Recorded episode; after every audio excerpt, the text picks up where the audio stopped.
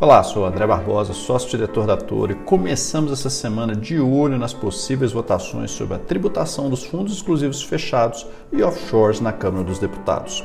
Esse é um assunto que vem se alongando há algum tempo e vamos monitorar se essas votações vão ser concluídas com sucesso. Em termos de indicadores no Brasil, estamos de olho nas vendas no varejo na quarta e o IBCBR na quinta, esse que é considerado a prévia do PIB e vai nos dar uma ideia sobre como foi o crescimento da economia brasileira em agosto.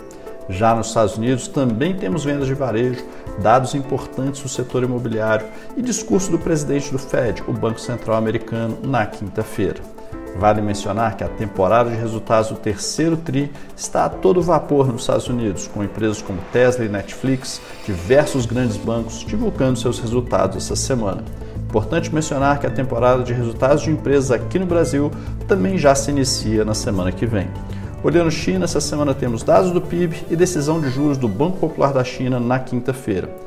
Diferentemente dos Estados Unidos, onde as preocupações são com inflação alta e mercado de trabalho aquecido, na China o foco está na recuperação econômica pós-crise do Covid, que tem ficado abaixo das expectativas.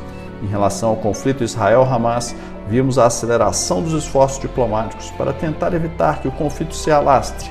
Estamos aqui na torcida para que a situação se acalme. Um abraço e ótimos investimentos.